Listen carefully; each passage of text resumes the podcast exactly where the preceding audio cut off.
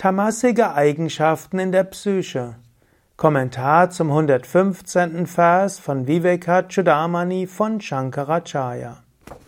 Shankara schreibt, Fehlurteile, falsche Einschätzung, mangelndes Verständnis und Verwirrtheit verlassen diejenigen nie und nimmer, die im Bann der verhüllenden Kraft von Tamas stehen.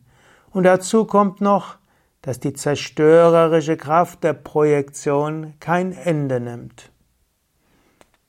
Durch Tamas kommst du immer wieder zu Fehlurteilen, nicht zum, nur zum absoluten Fehlurteil, dass du denkst, die Welt ist wirklich, sondern es gibt ja auch relative Fehlurteile, Fehleinschätzungen deiner selbst, Fehleinschätzungen deiner Mitmenschen, alle möglichen Irrtümer.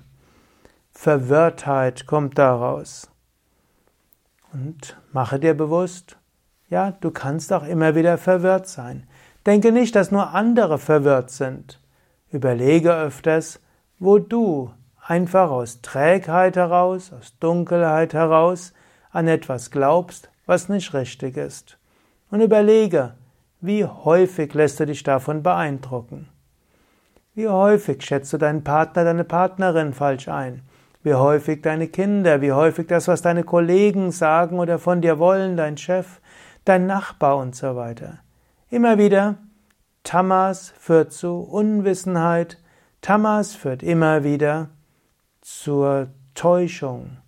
Erkenne das wenigstens und beziehe es ein als Möglichkeit, dass du in der Täuschung bist. Selbsterkenntnis ist der erste Weg der Besserung. Und dann mit klarem Verstand, mit klarer Buddhi, strebe nach Leichtigkeit, nach Sattva. Und dann fällt es leichter, das Höchste zu erfahren.